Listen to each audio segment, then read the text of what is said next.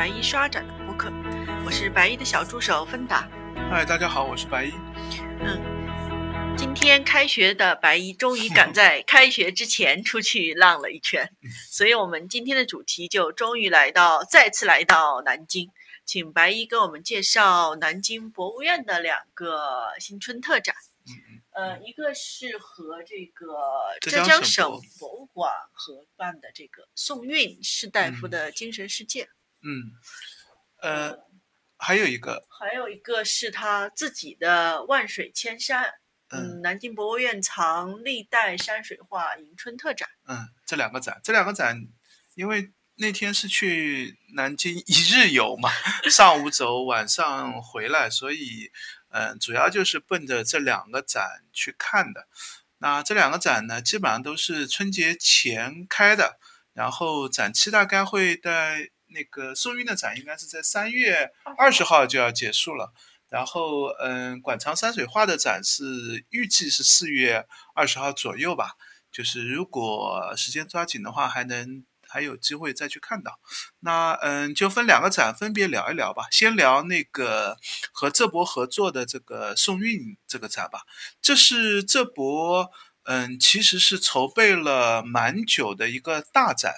这个展本来应该是计划去国家博物馆展出的，就是本来浙博嗯把浙江其实不仅是浙江省博的藏品，嗯来了很多嗯。这个一共有三十八家单位，就是浙江省内的很多的嗯地县级的博物馆，然后一些考古所都有提供这个展品。因为宋韵这个词应该是最近大家会会反复听到嘛，对对对，这一两年，这一两年宋韵这个词算嗯浙江省内的一个重点的一个。嗯，推荐的一个词吧，像文化品牌的打造一样。对对对对，有点就是嗯，怎么来讲宋代的浙江的这个文人雅士的这个故事呢？那嗯。统一就用宋韵这个词，嗯，浙博也在推这个词。如果关注浙江省博的啊，浙江杭州的几个展览馆，像那个浙美也推过跟宋韵主题相关的一些展览，啊，杭州博物馆也有，就是有一些是不见得是文物展，有一些是就是美学展，有一些是就是各方面吧，就是希望把就是嗯用宋韵来概括宋代的一个美学思想。那么，嗯，不同的博物馆做的主题可能会略有区别，有的是以瓷器为主啊，有的是以就是文人思想为主啊。那浙博这个展呢，嗯，我觉得策展策展老师王学阳老师呢，他的核心想法应该是以宋代的官员、士大夫、文人。就是因为在宋代，这三个角色是有很强的重叠性的。嗯，就是作为官员，他一定是考科举考出来的，所以他肯定是文人。嗯，那么另外呢，就是他的社会阶层呢，也不会是特别贫寒的。他只要考上科举，他就会有社会地位，也会有资产，所以他又是士大夫的这样的一个阶层。所以从这个展，呃，我看下来的这个感觉，它是虽然名字是叫士大夫的。精神世界，但实际上它，我觉得它是应该是这样的三个角色，就是一开始他的。开这开题是用官员的，就从文人到官员的这个角度来解释，就是士大夫是哪批人，嗯，那哪个阶层哪批人是士大夫？他首先是考科举出来的，嗯，所以一开始呢就展示了一些跟宋代考科举、跟文治和宋代嗯推崇大家去读书、去考科举相关的一些文物，像孔庙的啊，或者是一些孔子的这个和弟子的这个碑拓，或者是当时。政府颁布的一些这个嗯推崇嗯县学社学的一些制度啊，然后当了官以后你会以什么样的朝服、什么样的形式，就是这些都是关联在一起的，就是从他们的身份角色出发，那么来解读它。另外一个呢，展厅里面还有一件比较重要的展品，也是我们公众号当时也谈过的，嗯。二零年的时候，浙博做过一个展，就是当时出土了徐渭里的一批文书。嗯。那么，嗯，当然，浙博那次展呢是徐渭里文书比较这个全部都展出了。这次呢挑了一部分，就是因为徐渭里文书是现在我们解读一个宋代的中下阶层的一个官员最好的一个呃文物资料了，嗯，可以把他的官员的一生平嗯。和和非常多的细节都可以了解到。那么这个呢，相当于就是解，就和前面结合在一起，就是你可以认为就是这是一个对于嗯、他这一个人一个士嗯。大夫，就徐渭礼为代表的这样的一个他的呃自己的一生这样有一个了解。嗯。那么然后呢，再以嗯琴棋书画啊，再以嗯。各种的他的嗯生活当中嗯。会使用的器物、嗯。会穿着的衣服、饮酒弹唱啊，嗯。就是跟他所用的器物相关，那么来做一个就是他的精神世界。嗯。当然是就因为精神世界你没法展示嘛，嗯。所以大量的还是以呃日常用的文物或者是它的出土相关的文物来解读他的生活当中会用到哪些器物，嗯。他的审美格局是怎么样，嗯他的趣味性是怎么样。嗯。所以这个展呢，我觉得是策展还是比较有困难的，嗯，就是它不是一个简单的一个历史展。对对对，就你不能用完全用文物来展示，嗯完全用文物你也解读不好。所以嗯这个展厅当中呢，在我看来，大概就是，呃，一半的量是在文字上，啊，一半的量是在文物上。那会不会稍微有点枯燥？对，呃，对，就是他会要求，呃，你第一个呢，就是展厅当中，如果你只是看看文物的话呢，嗯可能就会看得非常的快速，丢掉很多的对，就。对对对，策展策展人肯定是不希望你就是只是来看看器物的。嗯那读文字呢，策展人也用了，我感觉是用了非常大的心思，就是来怎么讲这个故事。嗯所以我看南博院也有一个就是宋韵的一个这个嗯，相当于这个展的一个官网吧，上面还放了一个五级的这个小短片，是吧？对，是南博院自己的官网主页上，嗯嗯、关于这个展的页面上，它有这个专门请了策展人，嗯呃，王全元老老师嗯来录了五五个短视嗯频来讲这个展。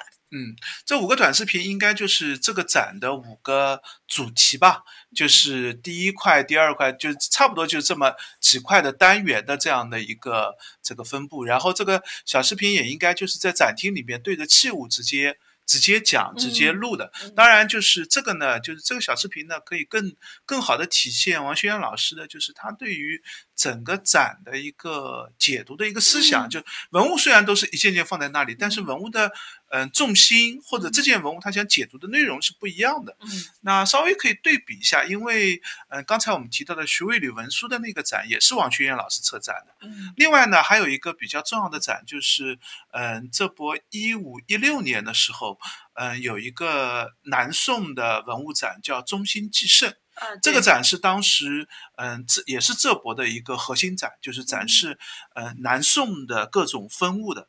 嗯那这三个展其实就各有侧重了。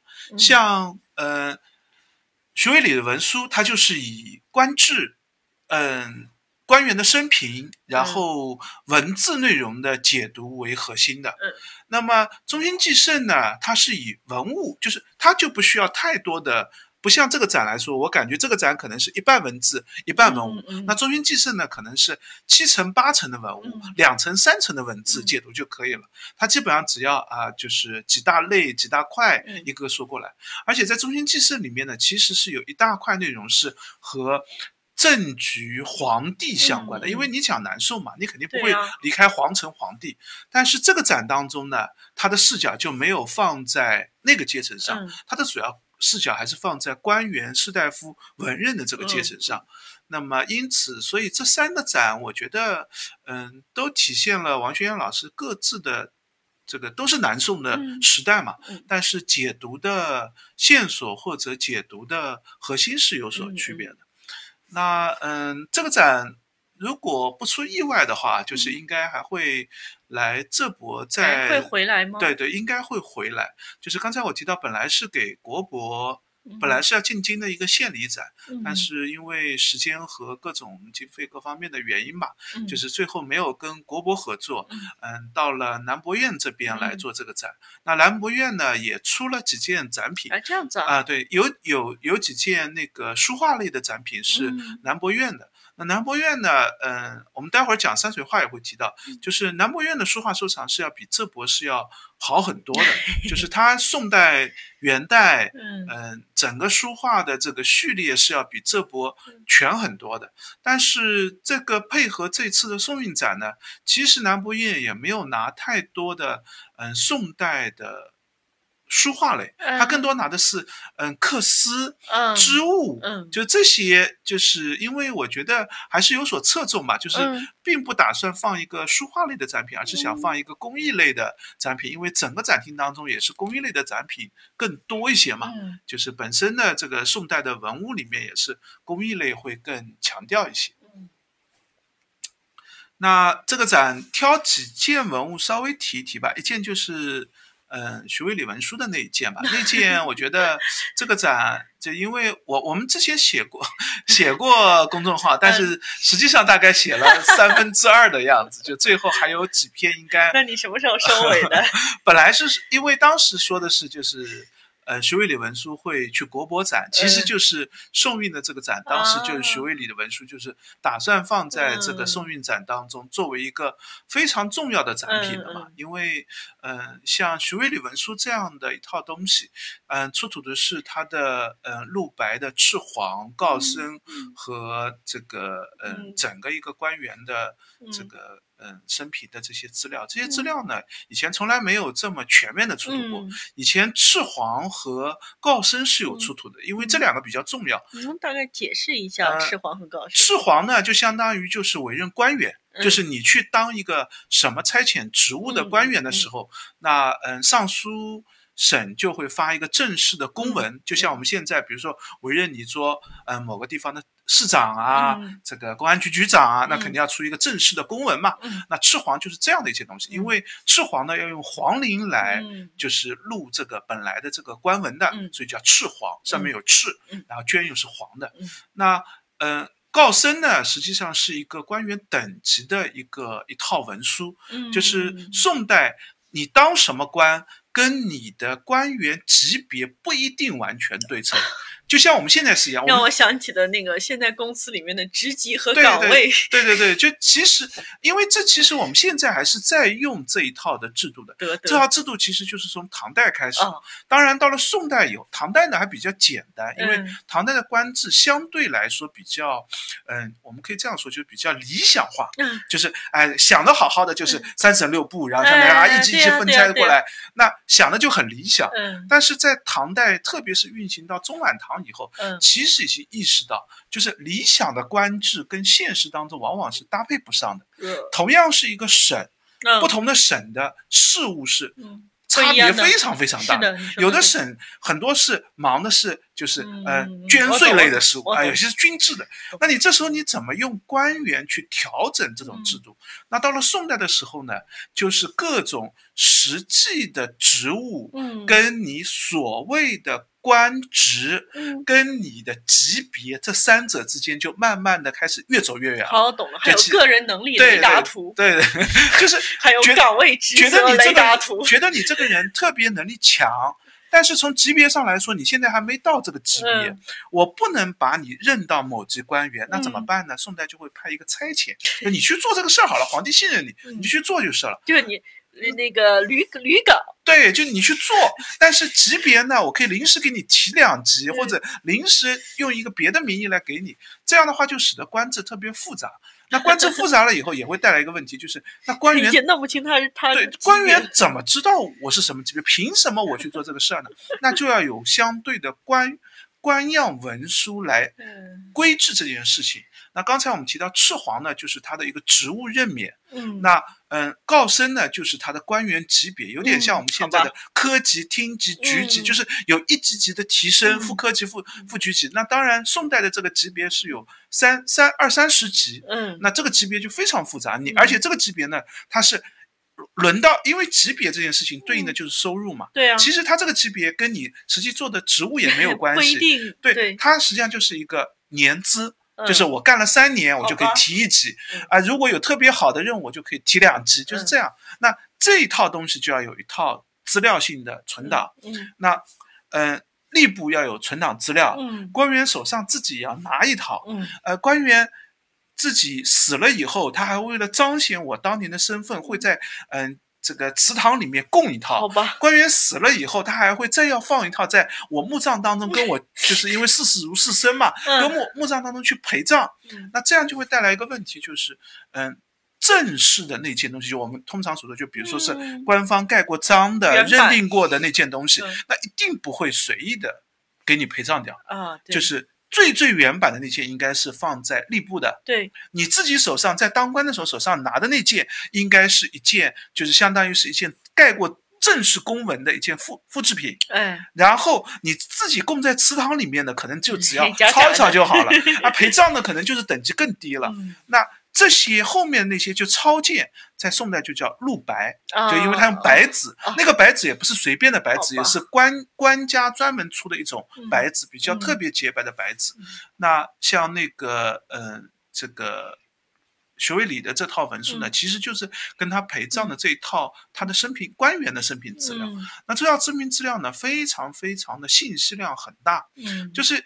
刚才我们讲到宋代官制已经这么复杂了，但是我们那个复杂还是从史书当中或者是一些官方的制度典籍当中知道的，就是啊，官家说应该是这样的。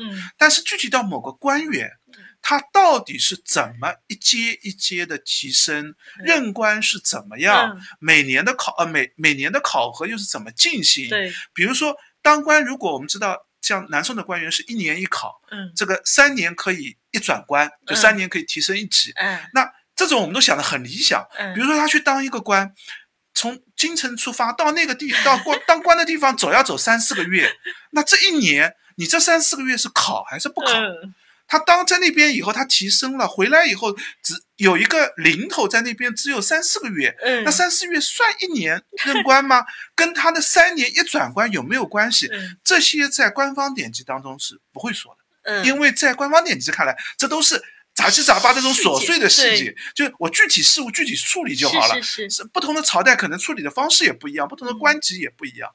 但是通过徐渭里的这套文书，我们就可以对南宋，特别是南宋啊，它实际上对应的是南宋中后期，这个嗯，明中朝、李中朝的这一段时期，它的官员制度的运转的细节有很多很多的了解。把这个徐渭礼这个人所经历过的所有对很多事情的细节，我们都可以借由这个看清楚。对，然后由他的细节对比我们公务就正式的官制上的一些细节，我们就知道啊，实际操作过程当中，当事人可能是这样的处理这些问题的。那么这样就可以使得对于嗯官员的运转模式有。很多的细节了解，因为我们刚才也讲了，南宋的文人、士大夫、官员这三个身份角色往往是就是重合的。嗯，那你了解了他任官的一些细节，其实对于他的。呃，个人的一些性情啊，或者是他的一些，就是我们所谓的精神世界啊，他理解这个这个制度或者他的这个消遣方式等等方面，其实都是有辅助推动推断作用的了。要不然你不知道他是怎么在任官，你也就不知道他的收入是怎么样，也不知道他担忧的他在考虑的是什么，你就很难理解为什么南宋的有些官员好像一天到晚都在忙官务的事情，有些官员就在那边游山玩水，到处吃喝玩乐。你看。着苏轼在当官的时候，就好像啥事儿也不做一样，根本就不用处理政务。那这些其实跟官员的，就是具体负责的事物是很有关系的。就他到底是忙的官还是闲的官？在宋代人看来，越闲的官就是越清高的官，是越好的官位。他越有时间去整天游山玩水、行吟诗。这个结交朋友啊，到处游玩啊，那就说明他这个官当的，就是官提升的也快，官员当的也好，因为他不用负责嘛。这个到了一定年限，他一定提升，升到级别，他一定会去朝廷去当官。然后写诗又是各种诗文，又是皇帝看重，是这个文人文人这个能力的一个很重要的方面嘛。就这些，其实我觉得一些细节的了解，对于了解宋代官员的一些这个嗯。这个认知方面还是非常有帮助，但这个呢话题就展开 非常非常的多，而且徐渭礼这个官员呢，嗯，既可以说他很典型，这套文书呢是从他嗯出任官，因为他自己是不是考科举的，他是姻姻亲体官，就是他爸爸，因为他爸爸当的这个品级，这个嗯。这个死后被赠为三品还是几品的官员，就是他有这样的，按照宋代的官制，就是父亲的官位高的话，那就可以这个给自己的子女提一个姻亲的这个提提别级别的任官，就不需要考科举直接开始任官。但是从最低级的官员开始当起，然后一直运转到大概徐渭礼最后去世的时候，已经对应大概是呃。啊，有我们当然这个很很模糊啊，就是大概应该是四品五品的这样的一个级别，是管理泉州的进出港贸易的那个主任官，就是已经是一个非常重要的一个官位了。然后他的嗯整个历官过程当中呢，也有很多有趣的地方。他两次就是贬官，嗯，一次贬官呢是呃我们。文书上也看不出来，就是文书上也不是所有的细节都有，他会把一些对自己不利的东西，因为作为陪葬品嘛，对，对于自己不利的东西，对于一些不太好的东西，他可能就会不抄上去。他虽然不会改，但是他会不放进去。我们知道他在那个担任这个嗯，当时京官里面的这个负责一个。管理类、仓库类的一个官员的时候，那个级别的时候，突然不知道为什么当官当了两个月都不到，就被同僚罢黜。这个意思就是他所有的这些同事都说：“哎，这个人不不适任这个官，不行。”然后他自己就辞官了。那这件事情到底是为什么呢？我们迄今为止文，因为这个史记当中不会记徐渭礼这个这么级别低的一个人啊，然后也没看得出来当时有什么重要的事物。但是这件这个。文书当中是看到有这样的一件事情，嗯，那这是一次他落官，还有一次落官也是跟这这套文书最最后有关。就这套文书最后呢，刚才我们说他是被提拔到泉州去当那个管理管理那个进进出口贸易的这个官员，但是他有没有去？嗯，有说他死在任上，我看来呢，他很可能是根本就没有去，因为他最后任的信州知府的时候。当时他在信州知府苛税苛的特别厉害，被所有被经理的好几个官员又告了，然后这件事情在史书当中是有记的，说他就是太苛责，然后回来以后就遭到罢黜。但是这和这个文书出现了一个差异，这个文书他结束了信州知府的官员以后回来是去泉州，写的是说去泉州要去任官的，但是。就泉州的所有的资料都没有，都没有，就是一个说就是他去了泉州，然后死在任上，那所有的资料都没有。在我看来，很大一个原因就是，虽然说的他要去泉州上任，但是他从信州是不能直接去泉州的，他要从信州先回杭州交任，但是在交任的这个时候，他就被同僚罢黜了，然后就追责了，最后泉州这个任他根本就没有去赴。那这件事情呢，就是史书当中也同样没有。这么细节的内容也没有，嗯，也是需要从这套文书当中做推断的。大家有兴趣的话，可以关注我的公众号 看一下。当然，最后的这一个我开了一个头，没有没有把它写掉，就是。你这样好意思让别人去关注公众号本来是本来就打算我争取把它写出来 的。好的好的，再立一个 flag 啊。就是因为嗯，因为。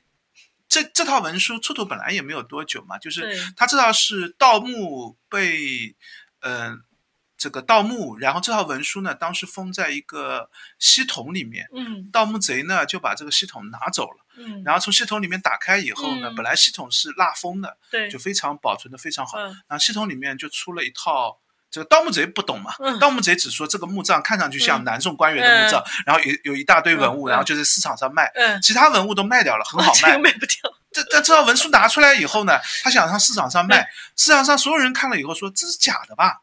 哪有南宋一千多年的文书这么？就是因为他的官告纸是用的官方用纸，这张纸非常的洁白。嗯，然后。这个字呢是一个露白，是个抄件，就字写的其实并不是嗯特别有书法能力，对，就它只是一个抄件嘛。那这个一般的这个市场上拿了以后，就说这东西假的，文字内容呢又是从来没见过的，就 讲的乱七八糟细碎的这些细节，看上去又有点像，因为我们有其他的比较正式的赤黄啊、告生啊，有一些个别的赤黄告生，有一些存世的流传的。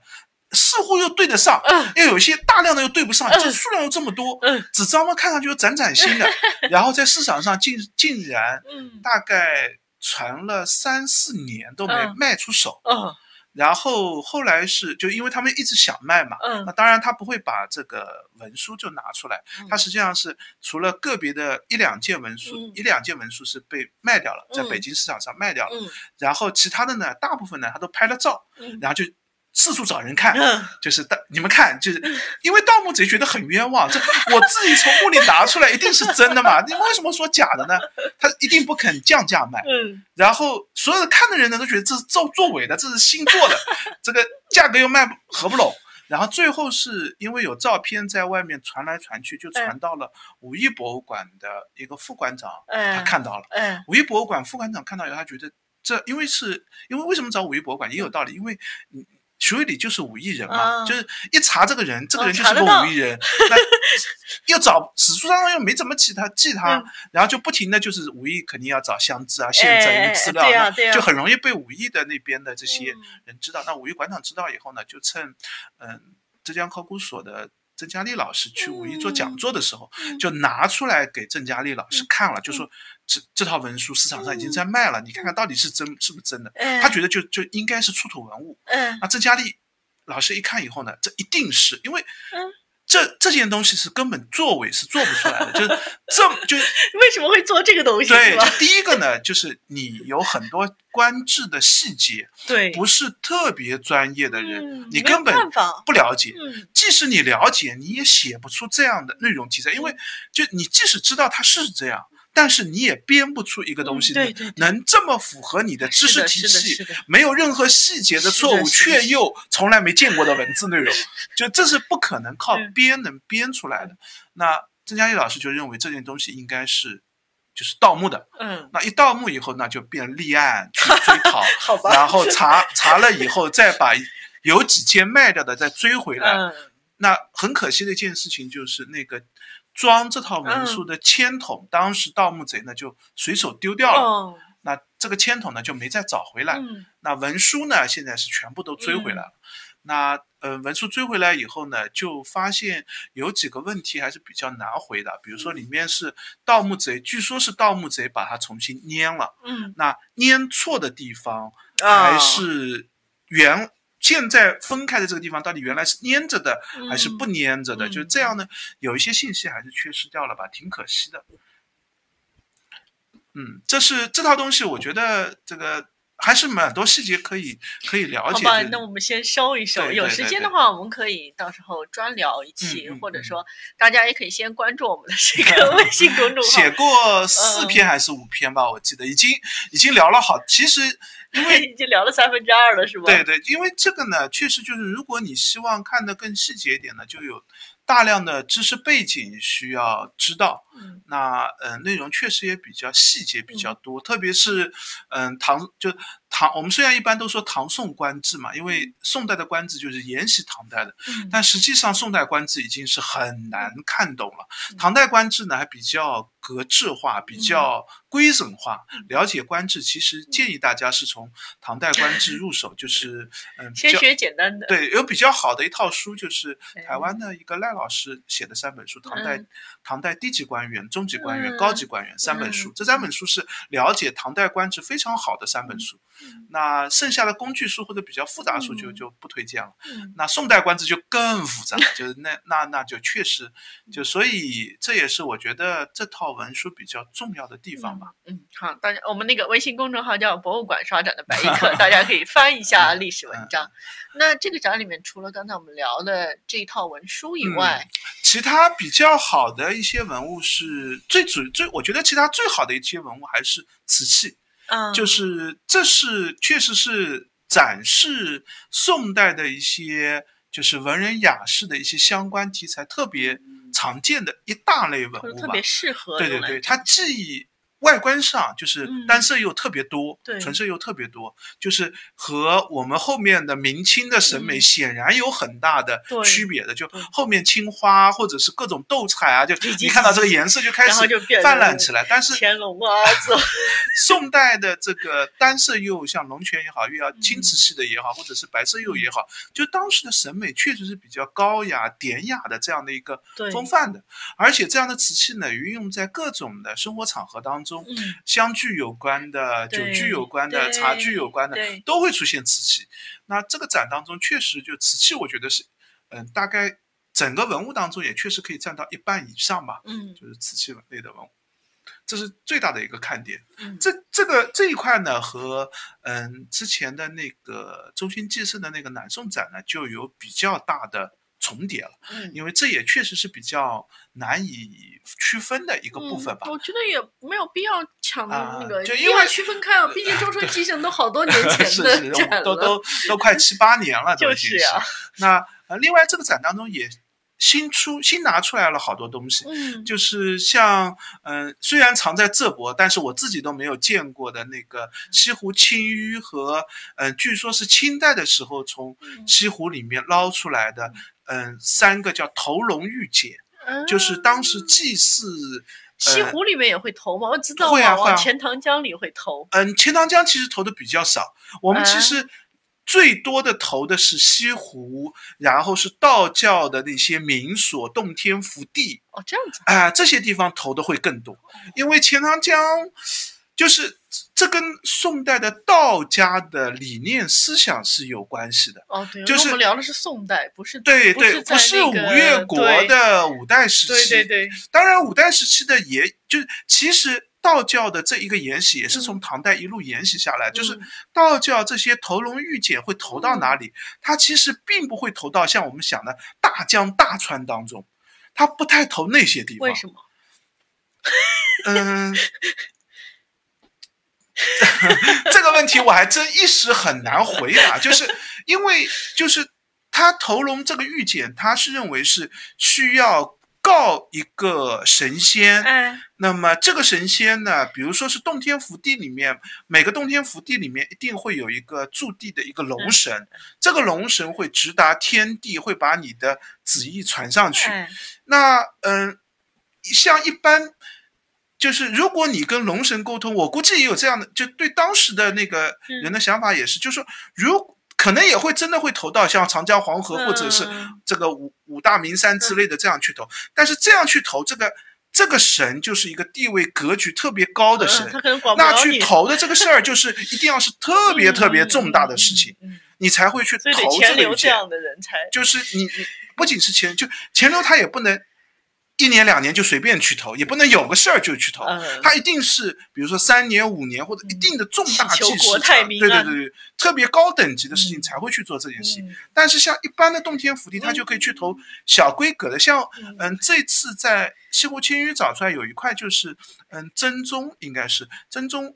生病了，那给皇帝祈福祛病的这样的一个，那这件事情你不能去特别重的，并不是，虽然也很重要，不是很大，对对，那可能就会在头龙的这个选择上就会有区别嘛。那当然开封也会有祭祀，然后就是当时真宗就派了一个，嗯，那个那个，嗯，这个官宦官，就是拿着这个头龙玉简投到西湖里面。那有趣的是，就是西湖里面还出土过很多。金龙、西龙、铜青铜龙，各种的龙形嘛。那，嗯，那件跟真宗一起的，应该是都是西湖清淤的时候清出来的。这两件是这个一起清出来的，很可能这两件这个金龙和这个玉简是一起的。那金龙呢，以前经常展示，对呀，展厅里面就放着，这这波长车展厅、月地长歌的长车展厅里面就放。但是那件玉简是我从来没见过。就是从来没有拿出来过的。另外还有两件是清代就从，据说就从西湖里出土的。然后这三件玉简这次都放在那里。这件这个东西我觉得还是蛮有趣的。当然，嗯。文质量的信息，而且我查了一下文献，也没有太多的解释。其实是可以和嗯唐代时期的头龙玉简啊，像五代时期的头龙玉简啊，这个我们南唐吴越国都有，现在都有出土的一些相关的这个东西。然后宋南宋的，甚至到后面可以把整个一个道教的这样的一种做法或者这样的一种理念，把它。可以整个串一串来谈一谈，就是道教的这样的一些仪式性的行为吧，我觉得还是蛮有趣的。但是现在还没看到太好的资料吧。啊，这次展能看到这些东西，我觉得还是蛮欣喜的。其他还有一些，嗯，也希望将来到浙博展的时候，应该会，嗯，现在还不太确定。对对对，因为呃，不知道是等到浙博的浙江馆新开，会把这个展作为一个开馆大展。感觉好像还那要一三年的年底了，二三二三年二三年二三年的年底了。嗯，那那就还要一 还要一年。你还有一年的时间写文章，加油。那如果嗯，因为现在这个展的内容也比较多，然后也是一个确实是一个比较重磅级的一个展吧。嗯。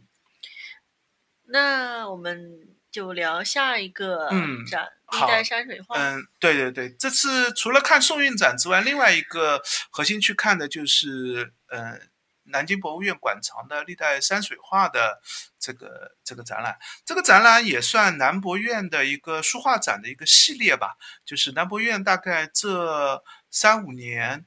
嗯，基本上隔个一年左右，每年都会有一个稍微大一点的书画类的大主题展。这样子。因为南博院自己是有一个书画展厅的。哎，对就是现在这个书画展厅也在做一个书画展，是清代的四王正统派四王的一个展览。这次因为时间的关系，根本就没来得及去看。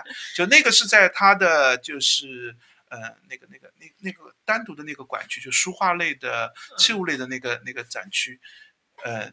在那边做展示的那个是有个专门的展厅，就是专门转啊艺术馆的那个展区，有一个专门的这个书画馆的展厅的。那但是他呢，一般会做书画大展的时候呢，就放在这个嗯特展馆。特展馆里面的特展馆就得吐槽一下，特展馆的这个展厅呢，有一个问题就是特展馆的展厅没有太好的书画类的柜子啊，呃。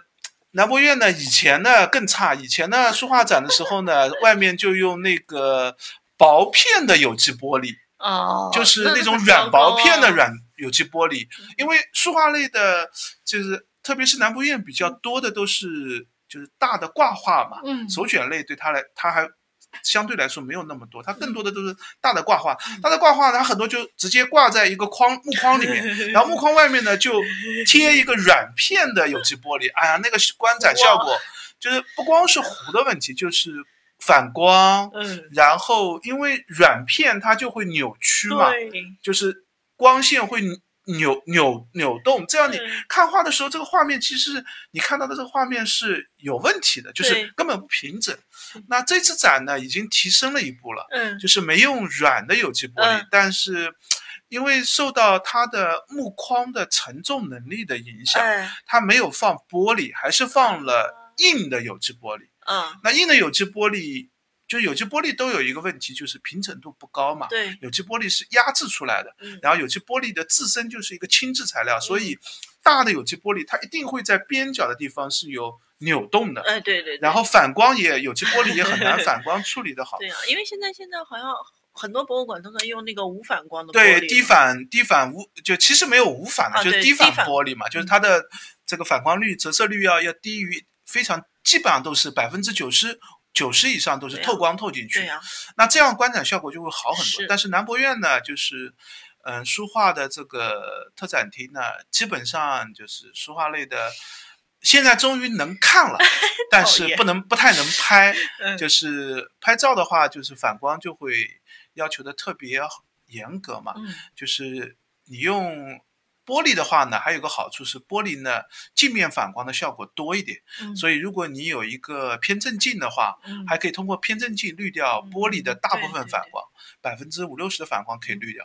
但是如果是有机玻璃的话呢，它是一个慢反射，所以偏振玻璃也没有任何的用处。这样的话呢，就使得就这个南博院呢希望有所提升吧，已经提升了一次，还希望今后 还希望继续加油。对对对，还是我我还是觉得，因为现在嗯。新开的博物馆也好，或者书画展，现在也确实有很多好的展柜，像故宫的，嗯，现在从武英殿换到了文华文华文华殿，文华殿的那个玻璃就会好很多。但是 文华店的其他条件不咋地。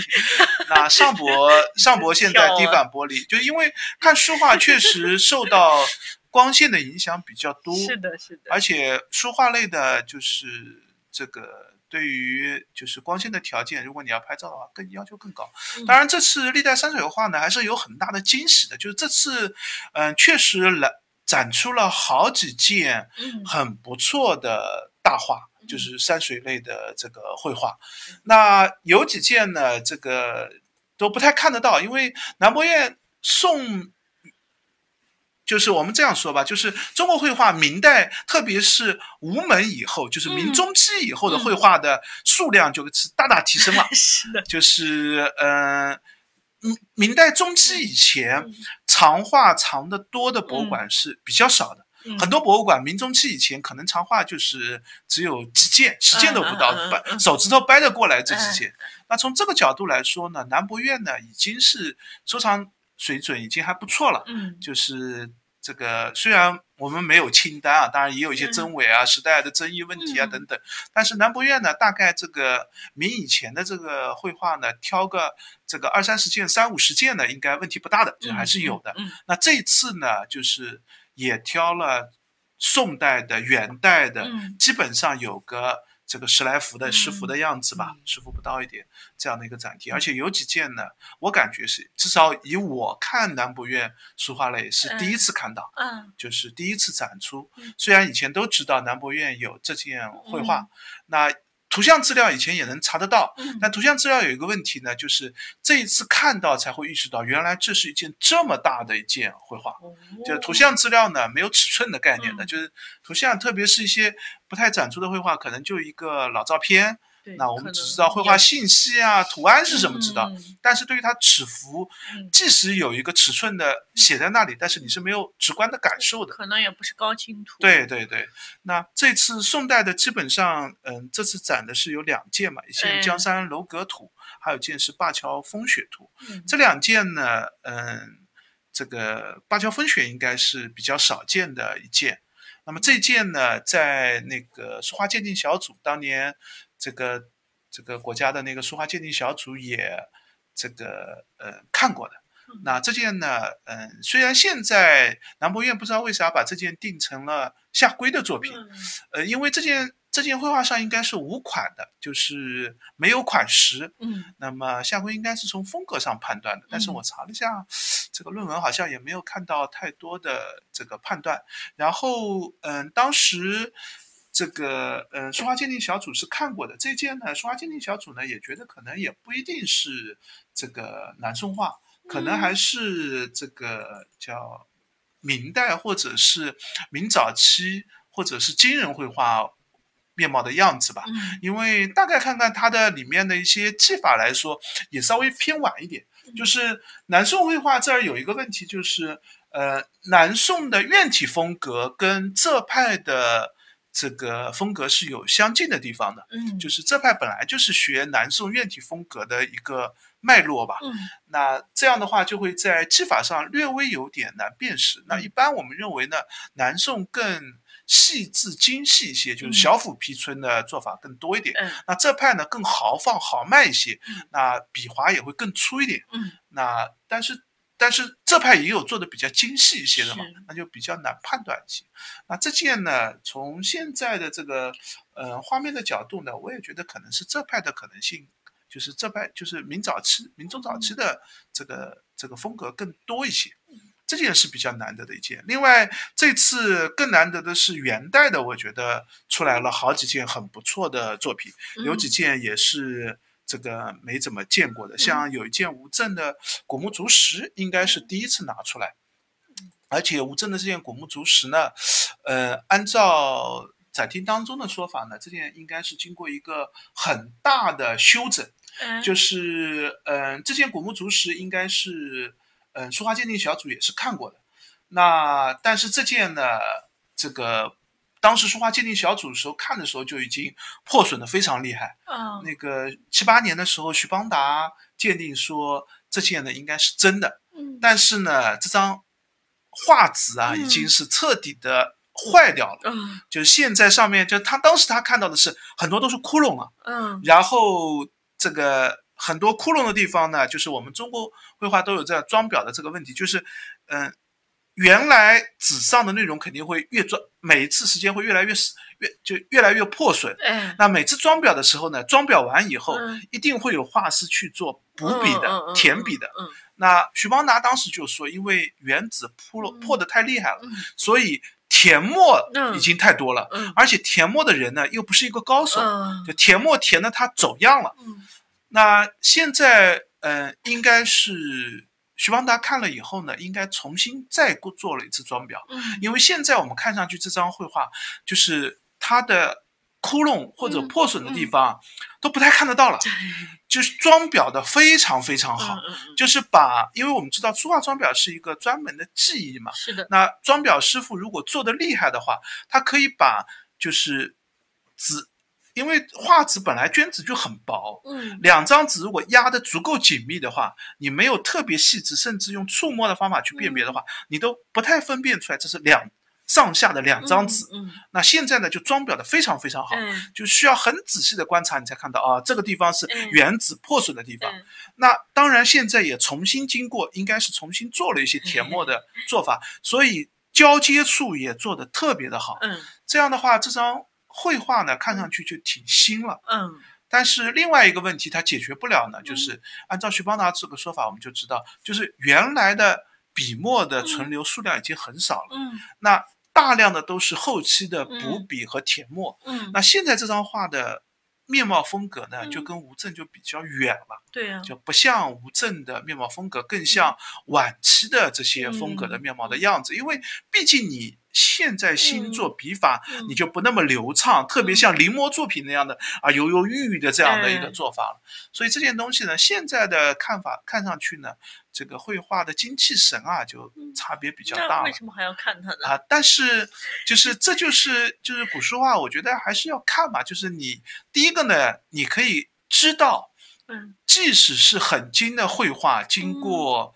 装裱修整，它的面貌是会改变的。嗯，那你就要建立这样的维度，你要知道这个改变会怎么发生。嗯，另外一个呢，你也要去辨析哪些是圆笔，哪些是填墨笔，哪些是补笔。那你能不能看出填墨笔、补笔？当然这件呢困难一些，就是嗯，以前我们还可以甚至可以看得出来，就是像清代的填墨笔常见的手法是什么样的。这个黄公望的《富春山居图》就是一个很《镇山图》就是一个很典型的例子。它的这个嗯，这个补笔填墨基本上就应该是嗯清中晚期的时候大概做上去的。然后民国时候又会怎么做？到了解放以后又会怎么做？那不同的时代的这个补笔的方法是有其实是有区别的。当然，它在补不同的类型的时候也会有区别。这都可以构建你就是识别变。绘画的技法的一个角度嘛，因为我们看绘画，中国绘画到现在为止还是靠目见的，就是你要靠个人的时代判别、风格判别，画家的一些笔法习性、他的风格的这样的判断来定时代的。那这件我觉得是一个挺好的一个样板级的这样的一件作品吧。嗯，那另外还有是嗯《西山归州图》。这件呢，也是一件很大尺幅的一件画，很惊人。就是这这，因为讲究很多的，我想知道。基本上高度应该是将近两米吧，宽幅也有这个五十公分左右。嗯，感觉上应该是这么大的一个。就当时看，因为这件在也是在那个，嗯。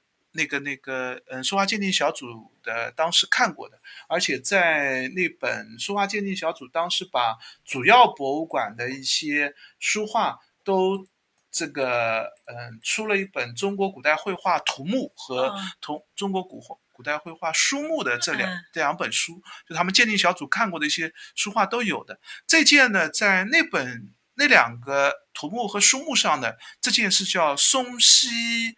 这个灵乌土，嗯，但是这次呢，这个嗯定的是叫西山归州土，嗯，呃，我也不知道改名的缘由是什么，就是这个跟跟那个这个馆方的一些资料有关系，因为有装的盒子，嗯，上面有历代的这个鉴定的。题签，收藏者的一个题签，这些都是我们命名的一个由来。因为名字不是我们拍脑袋想出来的，是它一直传传下来，就这个名字一路会传下来。那也会出现一些问题，就是到了一个新的收藏者手里，他可能会把这个名字，他觉得哎，不是不是这个画家，重新改，认为是另外一个画家，是另外一件名字，那名字就会改，那就会有一些变动。那这两这件。这个，所以看到实物还是很惊喜的，而且风格和面貌上也挺有趣。当然，南博院的这个书画藏品呢，应该这样说，就是如果把我们国内的博物馆书画藏品分个等级的话，那南博院呢应该是一等书画收藏馆的末尾，或者是二等书画收藏书画收藏馆的领军，就是这样的一个级别。所以他的早期绘画呢有，但是面貌风格上都就是需要对对，第一个不精，第二个呢还有争议。就是像这次展出的黄公望的那个水阁清幽图，包括是他们家藏的那个黄公望的富春大理图吧，应该是，就是两件黄公望的东西呢都有点问题。当然，这两件东西呢也应该都修过，就是原来的这个绘画的这个破损的也比较厉害。那风格面貌呢，跟我们熟知的黄公望的作品呢就有点差。但是即使是不是黄公望呢，就是嗯笔法或者技法呢，有些地方还是看得出来是比较典雅的，或者比较标准的，甚至很可能是，或者是就是可能是同时代的。就虽然不是黄公望，那可能是元代这个另外一个不太知名的画家，那后来就被改改名字了啊，对对，或者呢是。本来是有另外一件黄公望的，是明代人后代人做的一个临摹品，那也有可能。就这些呢，就很难区别了。更多的是就是呃，我们自己个人的一个绘画见解了，一个观点性的这样的一些东西了。另外在后面的，因为它是整整个藏的历代绘画，这个山水画嘛，那这个明代呢，主要展了浙派、吴门和云间画派。嗯，那这里面呢，吴门是。这个南博院收藏的一个重头戏啊，在吴门的比那比苏博肯定要好，苏博藏品量上是比不过那博院，但是肯定没法比啊。但是苏博做了好好多次吴门的展，对，苏博吴门展，吴门展这个一个个做过来，沈周那个那个文征明、唐寅、裘英都会做，但是他也会借展嘛。苏博苏博这两年的绘画展，因为苏博其实说话自己的藏品的这个等级呢，大概只能算。就是按照我们刚才的说法，就是二等馆里边的中流，这个这个样子，甚至二等馆中流还要往后移一移。就是他自己藏品没有那么多，嗯，但是他呢，就是书包，我觉得这两年的书画馆借展和策展做的不错，他展不错啊。南博院呢，这藏品是，特别是吴门的藏品本来就很不错，嗯，这个，但是这一次呢，藏品里面特别反倒是吴门特别惊艳的，倒看的不多，因为在我看来，大部分之前都看过，嗯，就是。当然也都挺标准的几件，像这个文征明的那件《中庭步月图》，我觉得也是南博院最精的一件文征明了。那个沈周的这个。那个冬装图虽然没有全部展出，但也是沈周这个非常经典的一件作品。然后文博人啊，这个文家、陆世人啊、陆赤啊，就这一批都非常多。所以就是比起刚才宋元呢，我们再说，哎，可能面貌不一样，就是还有一些存疑。到了到了那个明中明中期以后，就是南博院就很多的精品标准件出来了，就可以这样认为。经典的作品出来了。在在明代也有两件，我觉得还是蛮蛮，就是我看了还是蛮欣喜的。一件呢是那个周成的《柴门送客》，这件应该是之前展过，但是不太多出来。但这件呢，我觉得也是周成的。周成是唐寅的绘画的师傅嘛，然后周成也是浙派的一个画家，就是他的绘画技法还是蛮有个人特色的。这件还是蛮好的一件。另外还有一件更惊喜的是，嗯，上面写的是传沈月溪。沈约溪是元代的一个画家，据说是按照画史当中说法是这个学马远当时人是分辨不出来的，学南宋院体分辨不出来。那这件呢，现在因为既然画史当中他是学马远的，那他绘画风格应该是更靠近马远的风格。但这件呢，完全不像马远，就是所以传传的。对对，这件虽然有它的落款，但是大家认为呢，可能是明代人委托款。但这件。是一件蛮好的一件作品，就它的染色上、墨色的运用上，整个画面，因为它的这个上面是表现风雨的那个，因为风雨画旧嘛，上面就是起风、刮风、下雨，下面是一个。这个房屋建筑，然后两个人在聊天谈天的一个面貌样子，就上面风雨的表现和整个树木屋顶屋的这个墨色的运用，还是蛮蛮有技巧的。就这件也是蛮好的一件。这件我抛开落款不提，他的画作本身是非常，而且就也不知道是作者是谁嘛，就风格也可以判断判断，就这件我没有见过，就虽然我印象不深了，但是我感觉我应该是。第一次见，就还是有一些这个挺欣喜的作品，嗯，像后面那个八大的一套山水的册页也蛮难得的。就八大，我们看到很多就是花鸟的那些比较 多，山水比较少。是的，就八大山水很难见到。然后那个，嗯，石涛的那个清凉清凉。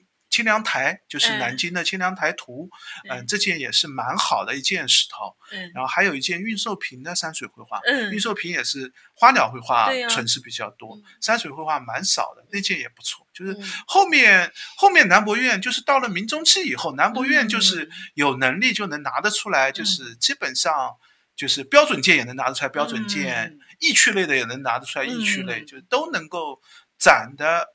画史的流传过程也展得比较全，内容也比较，题材也确实各类都有。这次因为是山水嘛，所以基本上挑的都是山水绘画类的，蛮不错啊。还有一件形同的文石图，形同的形同明晚期的一个文人，他的绘画蛮少的。嗯。那个这件文石图也是他送给一个这个嗯同僚太子太保的一位这个同僚画的，嗯。挺有趣的一块石头，然后上面长长这个这个草苔藓类的表现，就是其实它并不是一个绘画，它更多的是一个就是上面的题字比绘画的重要性还要更多一点。好吧，这你是说文人画？对对对，其实是一个文人意趣，就它不是绘画技法见长，而是我要画这个题材。但是而且形同也不以绘画的能力见长，但是这件东西呢，画的就是。那个展厅当中也这样说，就是特别有这个王蒙的牛毛村，因为他为了表现那个石头上长的 那个草的那个样子嘛，技法上和内容笔法运用上也还蛮有趣的。所以这次这个绘画展，我觉得还是挺值得一看的。嗯，我那我因为那天一共去南博院，一共也就待了六七个小时，六个小时的样子吧。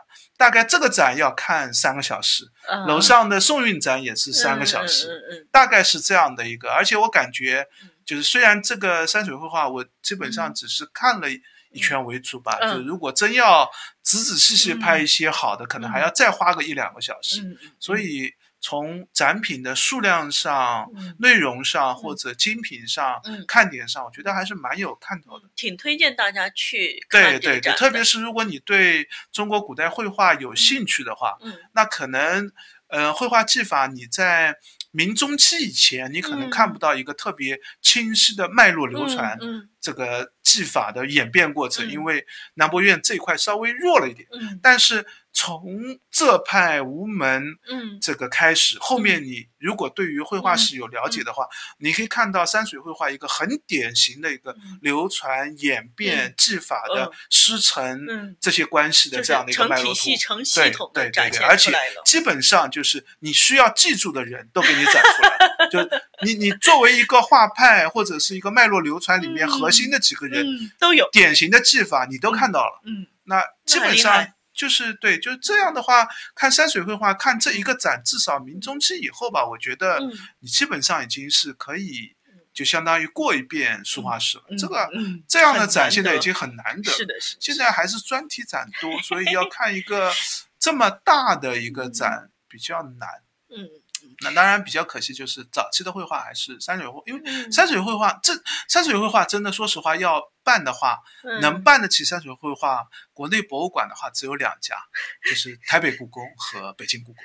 就其他，我感觉山水上博山水绘画也办不起一个，因为上博的呃宋或宋以前，特别是北宋或者北宋以前，山水绘画的量还是少，因为山水绘画在。古代就是一个文人绘画的一个核心主题，对。然后早期的文人绘画核心主题的绘画基本上都被台北故宫拿走了，宫里面的。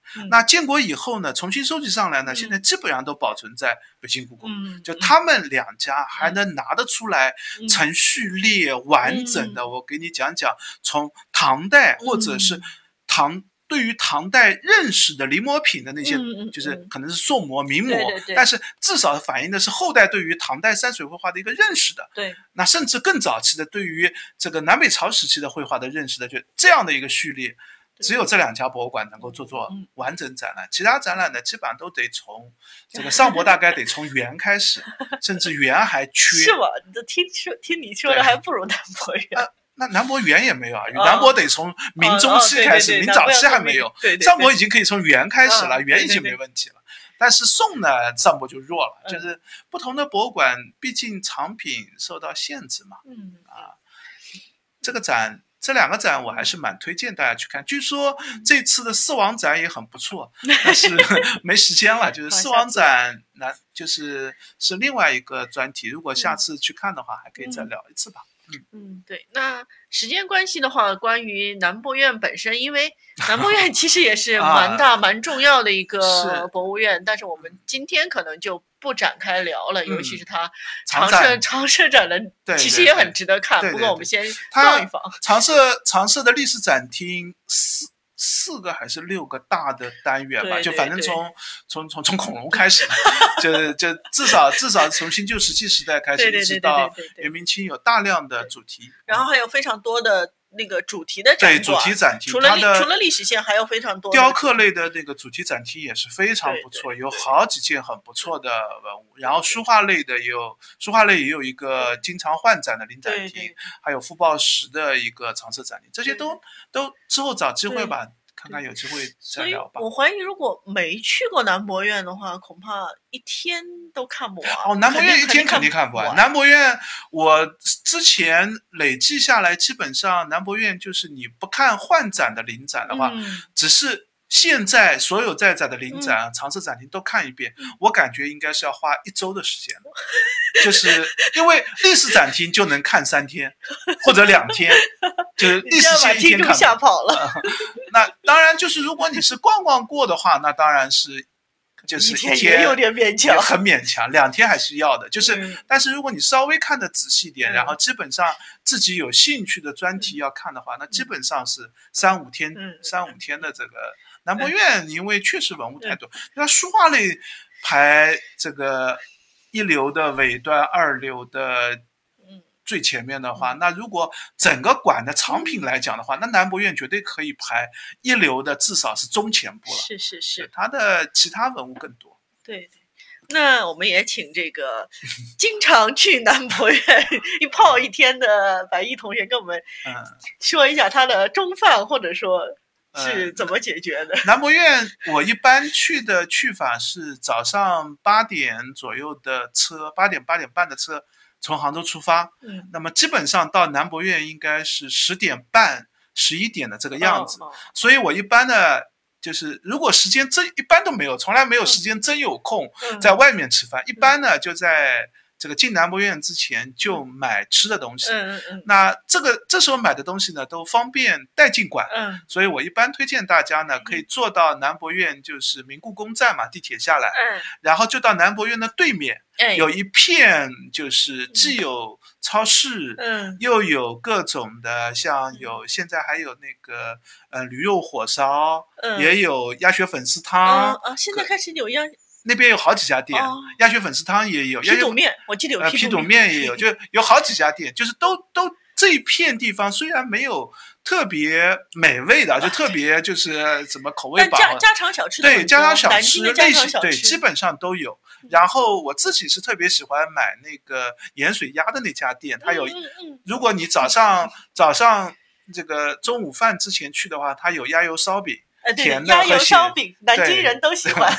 就是可以买两个鸭油烧饼，买买个半份或者四分之一份的盐水鸭，哎，然后就是带进馆里去了。嗯，那这样的话就可以在馆里面找地方解决了。对对对，那因为南博院现在也是疫情的关系，里面的那个餐厅不开。哦，还没就是开。他他自己是有一个地下的一个快餐区的，对对对本来是比较适合在那边吃的，对，那现在也不开。嗯然后他自己有只有一个那个茶吧，里面嗯卖点甜品、哎点心类的这个地方，就那个解决不了，不太解决了中饭嘛。嗯你可以在那边点杯咖啡或者点个饮料，然后吃那个。嗯那呃，一般我就这样就进去了。进去以后出来呢，一般就是四五点钟闭馆的时候出来了。